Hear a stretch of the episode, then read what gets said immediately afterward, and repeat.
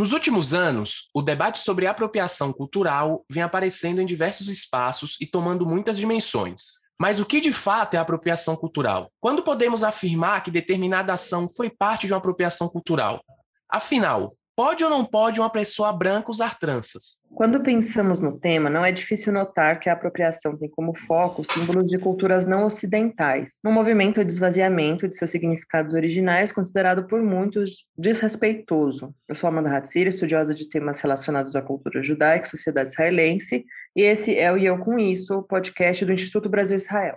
E eu sou João Torquato, sou músico, ativista do movimento negro e pesquiso os conflitos que se originaram a partir da desintegração da República da Iugoslávia. No episódio de hoje, recebemos Camila Ferreira, que é atriz, diretora teatral, pesquisadora, docente das artes e da psique e terapeuta transversal. Atua na clínica particular Ilê Morada Terapêutica e criadora do espaço Ilê Axé Terapia para falar sobre a apropriação cultural. Bem-vinda, Camila. Obrigada, meus queridos, pelo convite. E cá estou para falar desse tema tão sensível, que parece tão óbvio, mas não é óbvio.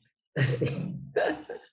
E eu queria começar daí, assim, Camila. O que de fato é apropriação cultural? O que dá para definir assim? Porque eu vejo que hoje, no debate, vai muito numa perspectiva individual, do pode ou não pode, deve ou não deve, o que de fato a gente qualifica como apropriação cultural. É. Se a gente entende que cultura ela é movimento e ela é coletivo, não dá para a gente partir de um lugar individual de fato do que pode e o que não pode, né? Então, assim, a apropriação cultural ela chega num lugar de uma institucionalidade de um lugar de colonização de fato, porque eu entendo que a apropriação ela vai passar pela colonização, né? Então existe um, a cultura, eu me valho dessa cultura, mas para eu me valer dessa cultura, primeiro eu desvalorizo, eu deslegitimo para que então eu possa me utilizar dessa a ter valor. Né? Então, por exemplo, melhor exemplo disso é o terreiro. Então, nós sofremos aqui no Brasil de intolerância religiosa de forma literalmente violenta. As pessoas apedrejam, as pessoas quebram os terreiros. Porém, terreiros onde os pais e mães de santos são negros e a comunidade é preta. Porém, existe um número crescente de terreiros surgindo com pessoas brancas. Então, essa é a dinâmica da apropriação cultural. No fundo, no fundo, quem se apropria da cultura, ela quer aquela cultura, ela deseja aquele lugar, mas ela não assume aquilo. Ela primeiro desvaloriza e depois ela se apropria e dá então valor para aquilo. Né? Então, o que é alarmante, né, por exemplo, a gente pensar na estética. Então, as, o que as mulheres brancas fazem com a estética se não construir um corpo negro na sua face branca? Então, o que é o preenchimento labial, se não lábios grossos, traços negroides? O que é o silicone? O que é aumentar o glúteo? É o corpo de uma mulher negra. Mas o que você faz com o corpo da mulher negra, por exemplo? Você objetifica, você sexualiza, você se apropria, você desumaniza, desvaloriza e deslegitima. E se apropria daquela estética. Então, para mim, essa é a questão da apropriação cultural. Você se apropria da estética, você se apropria da filosofia de vida, você se apropria da música, da literatura, não sem antes você colonizar, não sem antes você destruir. Né? Então, é um pouco essa perspectiva que eu entendo né? Então, eu não vejo problema da mulher branca fazer trança. Você quer fazer, você faça. Mas você também não tem a menor ideia do significado do que é uma trança nagô. Você não sabe nem que chama trança nagô. Você quer usar um turbante? Massa, mas você não tem ideia do significado de um turbante. Então, mora também esse problema. Você se apropria de uma cultura que você não faz ideia do significado. Né? E se tem uma coisa que em África existe, é significado principalmente um entorno, né, do qual ah, homens e mulheres foram trazidos escravizados, né, Angola, Nigéria, Congo, Moçambique, enfim, tudo tem significado. Nada em África é porque é. A cor tem um significado, a dança tem um significado, o corpo tem um significado, todos os símbolos, né? A África é muito simbólica o tempo todo, assim. Então, tudo ali tem um significado. Então, quando chega aqui no Brasil, ou o próprio processo de colonização, você destrói os significados, você não se interessa pelos significados. Você sempre fica só na estética, né? na plasticidade da coisa, sabe assim? Então é muito interessante quando tem aula de dança afro, uh, as pessoas brancas elas têm uma técnica, elas adquirem uma técnica quando elas dançam, tem um corpo, uma partitura muito bonita, inclusive, mas não tem corpo, não tem alma, não tem vida naquilo, porque eles não conseguem acessar o significado e o sentido e a metáfora que compõe uma dança afro, principalmente quando você está falando de dança dos orixás. Assim. Não dá para você fazer só o movimento, você tem que sentir o movimento, você tem que sentir o que é aquele orixá, senão você não vai dar conta de fazer. Fica muito bonito, mas vazio. Nossa, ouvindo você falar, acho que você conseguiu sintetizar, né, trazer, fazer uma síntese muito desses todos os temas que permeiam, né, a questão da apropriação cultural e o que você falou sobre a estética, é muito real, né? A gente vê, né, a importância que é, o foco vira estética, então é, é, é, literalmente a superfície, tudo fica muito na superfície esvaziado, né, de, das narrativas, né, dos significados te ouvindo falar, a gente vai percebendo o quão violento também é uma, uma violência muito grande, né? Quando a gente e, e o que você falou no, na sua abertura, na sua apresentação, que parece óbvio, mas não é, né? Tem, parece que está muito claro, mas eu acho que ainda a gente precisa fomentar esse debate porque a, as pessoas ainda não compreendem a profundidade, né? E e, e para a gente, um dos pontos da sua fala, né, que o João já começou a introduzir um pouco dessa questão das, das narrativas mais individuais, é, queria que você comentasse um pouco, né, quais elementos estão em jogo para a gente conseguir, né, começar a romper com essa narrativa individual do poder e não poder usar, né, como você falou, a questão não é a mulher branca colocar a trança ali, né, são outras questões aí. É o fazer determinada coisa, né? É, como que a gente consegue, então, começar a levar o debate sobre apropriação cultural dentro também do debate das, é, de questões estruturais da nossa sociedade, né? Porque eu acho que tem vários atravessamentos aí, né? Como que a gente começa a é, fazer esse movimento? É bem importante você fazer essa pergunta, porque eu tenho falado muito sobre isso, inclusive na clínica, né? As pessoas, elas chegam com seus dramas pessoais mas quando você começa a ouvir a narrativa, você percebe que são estruturas que atravessam a subjetividade daquele indivíduo. Então, não é ele. Tem a parcela dele como indivíduo, e ele precisa assumir esse lugar, mas tem estruturas. Né? Então, no caso da apropriação, né, no caso da cultura, é institucional a coisa. Então, você tem um Estado que legitima e corrobora isso. Você tem a ciência que corrobora. Você tem a religiosidade que corrobora. Né? Então, é muito mais profundo e complexo você mudar. Então, se você não muda a estrutura, as coisas vão continuar assim. Então, o que é mudar a estrutura, por exemplo? Simples. A Globo, há dois anos atrás, se eu não me engano, fez uma novela que se passava na Bahia. A toda a narrativa era baiana, na cidade de Salvador. E só tinha branco no elenco. Aí você vai me dizer que não tem atores pretos para compor um elenco feito na novela Bahia. Então, eu, eu vou para o seu território, literalmente, gravar na sua terra com os meus atores brancos. Né? Então, quando a gente faz a Globo, maior emissora de TV aqui da América Latina, um poder gigante. E ela tem quem? Lázaro Ramos, Thais Araújo, uma Camila Putanga, né? os mais exponenciais, assim. Quem mais? Então, mexer na estrutura é você, no caso, né, pegando aí novela, quem são os atores? Quem são os diretores? Se você não coloca esses corpos nessas estruturas, a estrutura não vai mudar. É como a universidade. Hoje a universidade está longe do ideal, mas a universidade hoje tem uma cara preta. Hoje tem os corpos dissidentes, que é a galera do LGBTQIA+, estão discutindo essas questões dentro da universidade, no mestrado, no doutorado, em todos os processos de pesquisa mas precisou que esses corpos entrassem. Né? Então, quando eu penso em estrutura, é se esses corpos não ocupam esses espaços, as estruturas não mudam. Espaço educacional. Então, você tem lá a Lei 10.639. Cara, essa lei foi feita em 2003. Essa lei, o ano que vem, vai fazer 20 anos. E ela ainda não é aplicada nas escolas. Ela é aplicada no famoso mês de novembro, mês da consciência negra. E quem é responsável por fazer isso? O professor negro que se tiver na escola. E aí, qual é a justificativa? Não tem material. Agora tem material. Se tem uma coisa que as escolas têm, pelo menos no estado de São Paulo e no município, porque eu também dei aula no município, tem material, e muito. Ah, mas nós não temos uh, lugar de fala. Aí a prefeitura e o Estado disponibilizam o quê? Processos formativos para que então os professores tenham ferramentas para isso. E para, né? Então, é, é importante pensar sobre isso. As instituições, as estruturas e o Estado e a sociedade civil, ela é branca, ela é heteronormativa, né? E se não tiver corpos que diferenciem isso, a estrutura realmente não vai mudar. E um outro ponto é a consciência. Sem consciência, eu não dou conta de dar um passo. Né? Então, também tem esse outro lugar, né? Achar que toda pessoa preta tem consciência desse processo de racialização.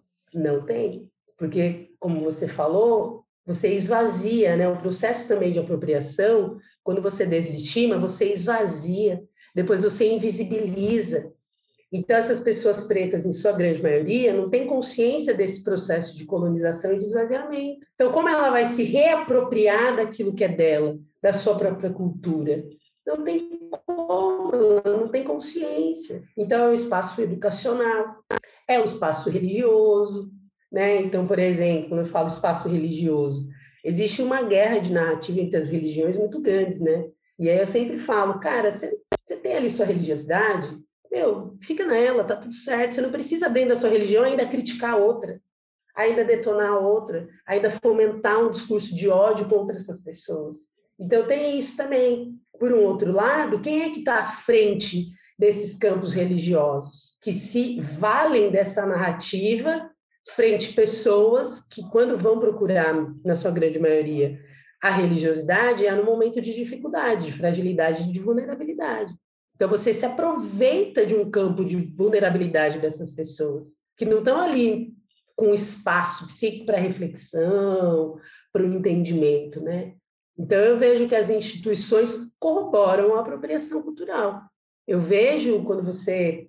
Há muito, nem sei se tem ainda, eu falo que eu discuto na Record, de madrugada, eu vi várias vezes, assim, cultos. Eu olhava aquilo e falava, gente, isso aqui é um terreiro. Isso aqui é a cara de um terreiro de um banda de candomblé, pelo amor de Deus. Isso aqui é uma pombagira, tá na cara como pombagira.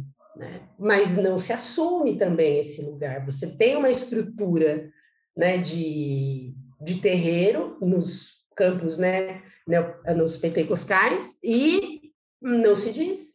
O que se diz que é demônio, então, tem esse outro lado, você demoniza né, a, a cultura alheia. Né? Então, é muito louco. Você, na área, pelo menos, da psicanálise, da psicologia analítica do Jung, que é a minha área, é, disse muito sobre a criação do outro, né?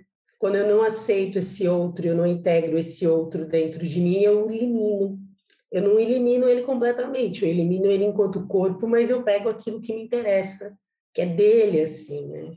Nossa, muito, muito interessante, assim, Camila, você trazer essas questões e, e de uma perspectiva macro, institucional, né? Como as instituições e como o sistema é, e tudo que está em volta corrobora para para esse processo, né? E você traz a questão lá da clínica, dos atendimentos, de corpos que chegam lá e tem essa toda essa questão, toda essa carga estrutural e, e falando assim, aqui no Brasil, onde a gente teve é, esse processo de escravidão, de escravização dos povos africanos, né, forçada, é, foi o último país a abolir a escravidão e a gente não teve nenhum processo de inserção é, dos negros na sociedade, de políticas públicas só no começo dos anos 2000, né, que de fato a gente conseguiu avançar efetivamente em políticas afirmativas. Então, é, tem uma defasagem de, uma, de políticas de reparação histórica, né?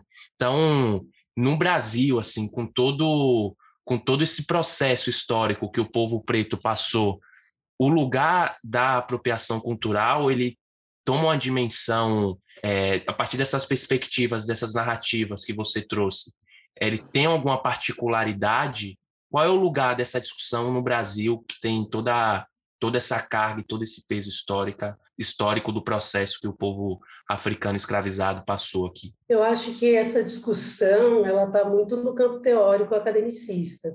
Eu não acredito que seja um debate que esteja na boca do povo, assim. Aliás, muitas das discussões, quando a gente vai falar sobre racialização, apropriação, ela está sempre no campo da academia, sempre no campo dos estudiosos e dos pesquisadores, assim.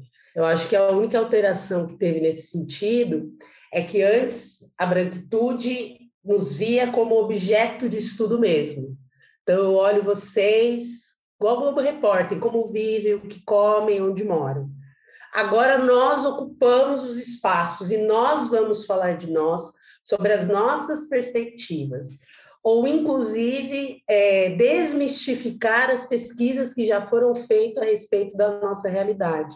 E eu acho que a apropriação cultural ela está nesse lugar, porque veja, quando a gente coloca a apropriação cultural como uma instituição, quando a gente coloca no lugar da estética, quando a gente coloca no lugar né, da religião e da própria sociedade civil, a gente entra num lugar da invisibilidade da consciência do que é isso. Então, a apropriação cultural não fica claro para as pessoas o que é realmente. Porque, como não é um país que se assume racista, todas as violências é, que o país passou, como é que eu vou entender o que é apropriação cultural? Não tem como. Então, uh, o processo de escravidão, por exemplo, bem simples. O que se aprende na escola? Não, não aprende que a escravização foi uma violência em si. Não aprende que parte da população indígena foi dizimada uh, brutalmente. Aprende-se o quê? Que os índios eram preguiçosos, não gostavam de trabalhar. Uh, eles têm uma capacidade também, pensando nesse processo de um descolamento, né? Que é, seria o quê? Eu falo mal do turbante, mas eu uso turbante. Como é que eu faço isso? Como é que eu abro uma casa de samba, por exemplo, se eu falo mal do samba? Então, o processo de colonização também teve essa genialidade. Assim, eu chamo de genialidade porque a gente está vivendo isso até hoje. Assim. Como é que eu critico algo, que eu falo mal de algo, que eu demonizo, mas eu me utilizo na cara larga? Então, esse descolamento é sensacional, né? porque as pessoas o que não percebem. Por isso que a discussão ela não é feita entre as pessoas de maneira geral e dentro da própria academia. Porque, veja, para eu falar de apropriação cultural, eu vou fazer crítica sobre aquele que se apropria. E aquele que se apropria, ele está nas instâncias de poder. Então, como é que eu vou criticar a universidade? Como é que eu vou criticar a branquitude? Como é que eu vou ampliar o debate nos espaços também, se eu vou fazer crítica àqueles que estão no poder? É muito mais complexo essa discussão por conta desses meandros e por conta de todas essas camadas. Assim. Então, não é um processo fácil. Não é fácil falar de apropriação cultural. Eu estou aqui no recorte negro, mas existem outros, outras culturas que sofrem desse mesmo processo. Mas eu vou entender que o processo de apropriação, independente da cultura, ela vai se dar no mesmo lugar, da colonialidade. Sempre vai ser assim. É, é assim que eu vejo. É, então, a gente observa, pelo menos na comunidade judaica, que as pessoas se apropriam desses símbolos como uma suposta forma de homenagem, né? Então, e, e, a gente consegue fazer esses paralelos, né? Então, quando uma pessoa quer desqualificar a discussão sobre a apropriação cultural, elas vêm com esse argumento, né, de que é uma homenagem ou de que aquilo é só um acessório. Então, quando a gente vê, né, no caso dos turbantes que você mencionou, é, e na comunidade judaica, né, quando esses grupos é, neopentecostais utilizam talito, ou mesmo kippah, né, isso vira uma assessorização, né, vira só um penteado, né, e aí queria que você comentasse um pouco quais são as consequências disso, né, como é, você já falou um pouco, mas que aprofundasse, né, essa, esse ponto, né, quais são as consequências mais profundas, mais graves, né? Eu vou entender que a consequência disso tem a ver com identidade. E a construção da identidade de indivíduo é tudo que o compõe. Então, se você tem um processo de apropriação que vai gerar um esvaziamento de significado e sentido, que vai provocar uma invisibilidade, você vai causar faltas e buracos de identidade nesse indivíduo. E vai gerar um sofrimento nesse indivíduo, inclusive, porque ele vai ver você se utilizando então, comigo é um problema, mas com você tá ok, o que eu sou então? Que perspectiva eu vou, qual perspectiva eu vou construir a minha identidade? E aí a complexidade disso é porque não é mais um indivíduo, é um coletivo que vai sofrer as, as consequências dessa utilização desses símbolos, né? Então, por exemplo, a quantidade de pessoas negras que são evangélicas é imensa. Eu não acho e não acredito que as pessoas pretas têm que ser de terreiro, tem que ser de matriz africana, não tem nada a ver, não é esse lugar. Porém, quando eles desconhecem essa origem, aí que mora, o problema. Aí a gente entra no lugar de novo da falta de consciência, né, desse indivíduo. Né? E aí a gente entra no lugar do quanto a apropriação e a utilização desses símbolos todos geram no indivíduo esse vazio e esse lugar de não pertencimento. E, de novo, é um não pertencimento coletivo. Né? Então, as raízes disso são muito mais profundas, de fato, do que a gente pode imaginar. Né? Então, eu, como né, terapeuta, ouço a narrativa das pessoas na clínica desse sofrimento, dessa identidade vazia. Porque também tem um lugar do quanto a apropriação ela gera no Estado, na instituição, a violência também.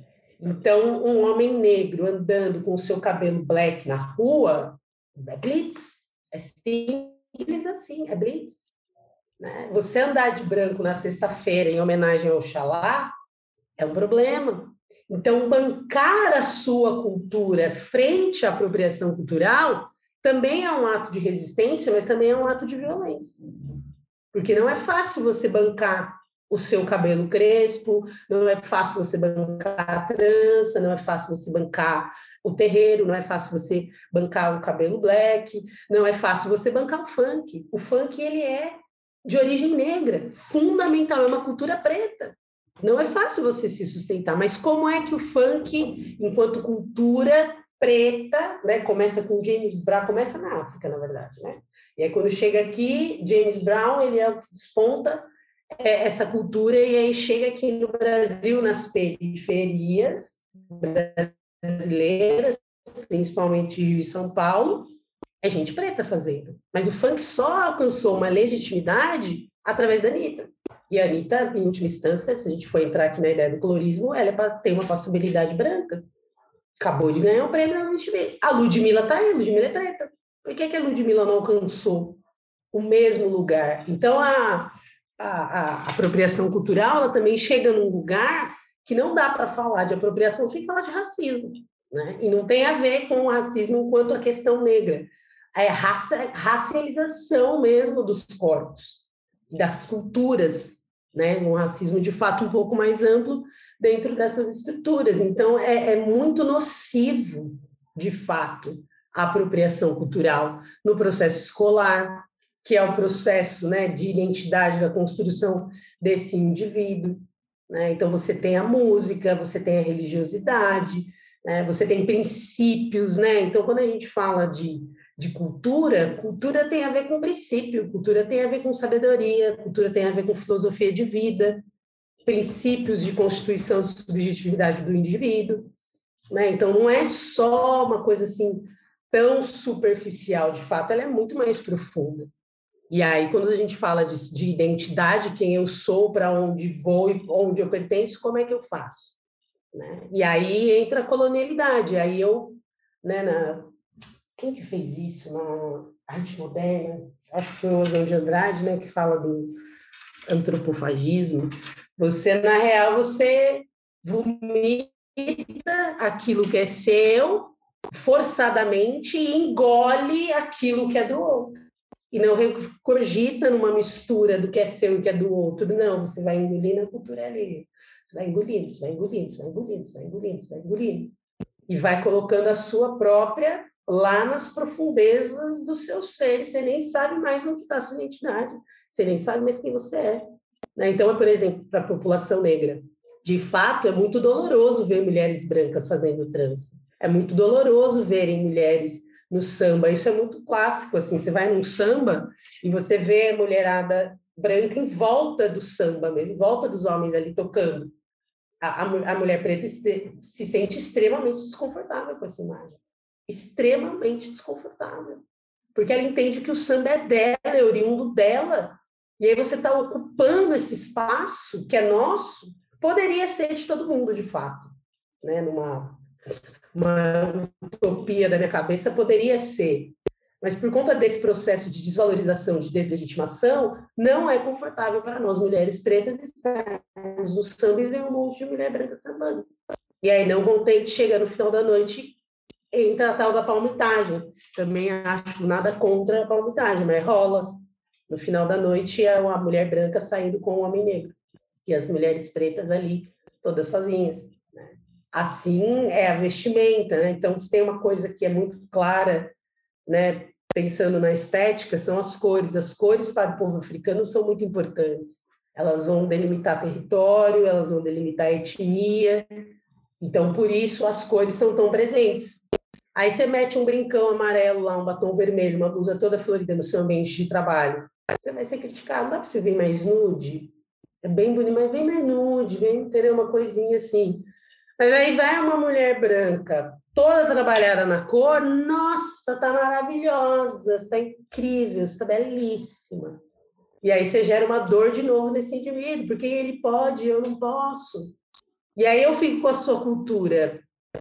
Aí eu né, tenho um lugar de qualificação que nem, nem é tão legal assim. E aí como é que a gente faz? Porque tem isso também, eu não perco de vista que sim, a África é o berço da humanidade, muita coisa se deslocou dali, né? Somos pretos em diáspora, não é à toa, a gente vai plantando essas sementes em todos os lugares onde a gente vai, né? Então, sim, nós criamos a ciência, sim, nós criamos a arte, sim, a agricultura, toda essa ciência veio desse lugar e foi sendo, com certeza, remodelada e estruturada e ganhando mais substância nos outros lugares, assim mas essa não legitimação dessa criação enquanto origem também é uma apropriação, é também um esvaziamento da filosofia, né? Hoje a filosofia africana, em algumas universidades, a partir de corpos pretos, elas têm adentrado, mas é muita dificuldade. Porque você entra na faculdade de filosofia, é Grécia, é Platão, é essa galera. Mas de onde veio a filosofia? Ela não começou na Grécia a filosofia ela começa em Kemet, Antigo Egito, é isso. Você tinha as peranques, que eram as casas da vida, que era de lá que saía o conhecimento da existência. Né? Quem sabe disso? Ninguém.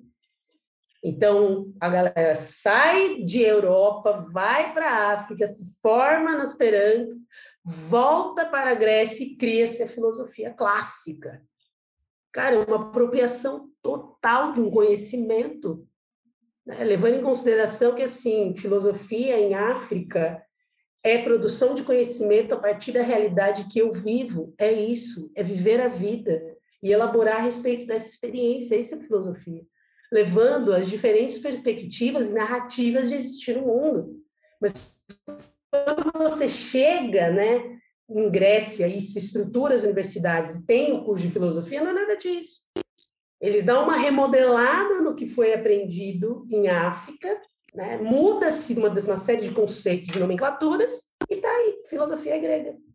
E desculpa cortar, eh, interromper, Camila, que você foi falando aqui, eu fui, fui pensando várias, várias questões, assim, até uma, uma questão que a gente discute aqui no IB, né, no Instituto, no Instituto Brasil-Israel, que é o conceito do judeu imaginário, né, que principalmente a partir dessa apropriação dos grupos neopentecostais, de Estrela de Davi, Menorá, Talita, Kipá, como a Amanda trouxe aí, é, foi se criando a imagem de um judeu imaginário, né, e até mesmo de Israel, como um lugar é, hétero, branco, cis, é, de extrema direita, armamentista, que não quer dialogar com o outro, e você vai criando a imagem é, imaginária dessa, dessas perspectivas e até mesmo perdendo referências, né? Então, é, sei lá, pessoas chamando é, é, líderes de determinados grupos neopentecostais para falar sobre judaísmo, para falar sobre Israel, né? Nada contra.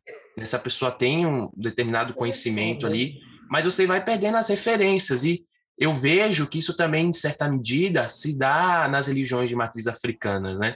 Você tem, assim, várias práticas, principalmente nos Estados Unidos e aqui no Brasil também, que são é, hibridismos religiosos, que você, ah, vamos pegar o conceito desse orixá, vamos pegar o conceito disso aqui.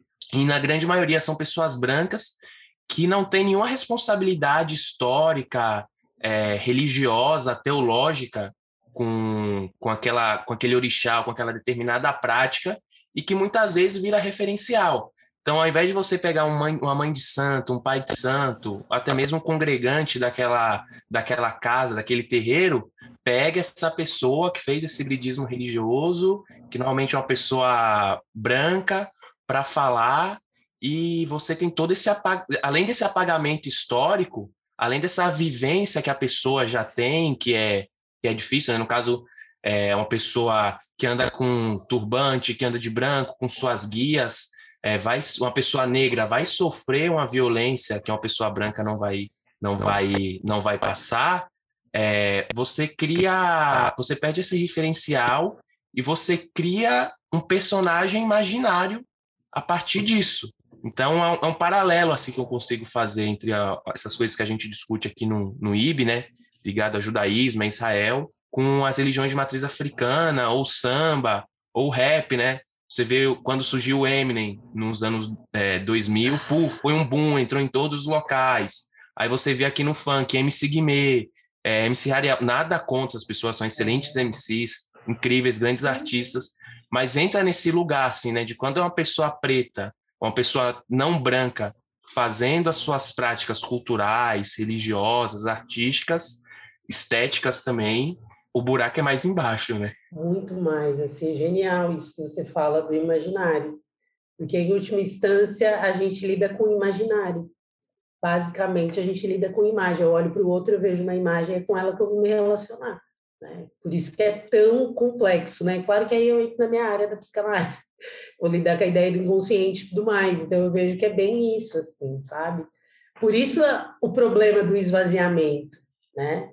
Porque se você realmente é, pessoa não negra vai falar a respeito de um lugar de onde você não vem, mas que você admira, que você gosta, que você quer pertencer, e você se dedica a esse lugar, porra, massa, vai lá. Mas quando você vai na superfície da coisa, você está dando uma construção de imaginário para esse outro, que ele vai entender que é isso. Né? Essa imagem que você trouxe do judeu é isso, essa imagem que você tem. E aí, quando você olha para qualquer pessoa né, que é do judaísmo, você acha que ela é aquilo. E aí, o complicado disso é que é o imaginário coletivo. Não sou assim, eu, meu vizinho, que pensa isso. Não, uma galera que pensa isso. E aí, como é que você desconstrói um imaginário? Né? E aí a gente entra num outro campo. Por que fica na superficialidade? Porque é na superfície que você atinge a maioria das pessoas. Por isso a ideia da massificação. Para você conseguir massificar, tem que ser simples, tem que ser superficial, tem que ser palatável, tem que ser mastigável, rápido e simples. Como 52, 152 caracteres do Twitter, é isso? E aí você pega uma manchete, pá! Né? Porque se você for pegar a substância, o substrato de fato de uma cultura e de uma ideia, você não atinge todo mundo. Eu uhum. gosto da ideia, tem a graduação, é, é, ela é complexa, mas beleza, você faz uma monografia tá? Mete TCC. O mestrado já tem ali uma complexidade. Um doutorado, porra, é foda, não é todo mundo que chega a fazer o doutorado porque ele é muito mais complexo, ele exige muito mais estudo, muito mais dedicação. Então, você vai afunilando, né? E eu vou entender que a apropriação cultural ela chega nesse mesmo lugar, né? Não dá para eu levar a profundidade conceitual, simbólica e metafórica da coisa toda. Eu vou pegar elementos X, Y, Z vou dar uma boa mastigada e vou levar para geral, porque aí eu pego todo mundo, né? Pensando que a massa está nesse lugar, né? De sensibilidade, de vulnerabilidade, atravessada pelas políticas é, é, do Estado, né? As periferias com ausência total, onde tem violência, onde tem miséria, um monte de mães solo tentando sobreviver. Então, num lugar e num terreno fragilizado, quando eu costumo dizer, quando é terra de ninguém, cara, você consegue colocar 300 milhões de ideias e construir um imaginário rapidamente, porque você não tem ali uma, um povo estruturado, né? E aí isso também entra, é bem interessante, né? Maquiavel, você divide para governar. Um povo dividido, um povo fragmentado, um povo em sofrimento, você consegue fazer o que você quiser. Se apropria, você massifica, sabe assim? Então, sempre na minha fala, nos últimos anos, eu tenho colocado o papel do Estado e das instituições falado, não é dito, mas criam-se mecanismos para que isso possa acontecer. Né? Então, imagem, imagem é uma coisa muito forte. Só imagem e uma frase feita é o suficiente para a coisa se dar. Sabe assim? Por isso que é tão difícil falar a respeito de tudo isso, assim. Existe um maquinário já pronto, com todas as peças e cartas marcadas, simples. Brasil não é racista. Vivemos o quê? Uma democracia racial. Só isso já é. Como é que eu vou discutir? Como é que eu vou ampliar o debate? Se as pessoas têm no imaginário que a gente é democracia racial total. Brancos e pretos vivem todo mundo muito bem, todas as religiões. Olha que lindo, a gente tem todas as religiões aqui. A gente tem o Islã, a gente tem o judaísmo, a gente tem o candomblé, a gente tem o bando, tem o espiritismo, tem o católico. Todo mundo convive muito bem. Essa é a imagem que tem, que ter essa pluriversalidade. Todas as culturas estão aí. Democracia total a gente vive. Mas é no discurso, porque na prática a gente sabe que não é assim que funciona. Então, por isso que é tão difícil a gente ampliar as discussões, porque já existe construção de um imaginário de uma democracia que não é. Ai, nós somos todos mestiços. Mas você sabe que a mestiçagem ela foi a base de estupro? Você, tá, você tem ciência disso? Não tem. Achava que todo mundo gostava de todo mundo, os europeus gostavam das índias e gostavam das mulheres africanas. Não, não foi assim, né? O Fábio Porchat fala isso. Parece que os europeus chegaram África, um pacote da CVC, vamos lá conhecer o Brasil.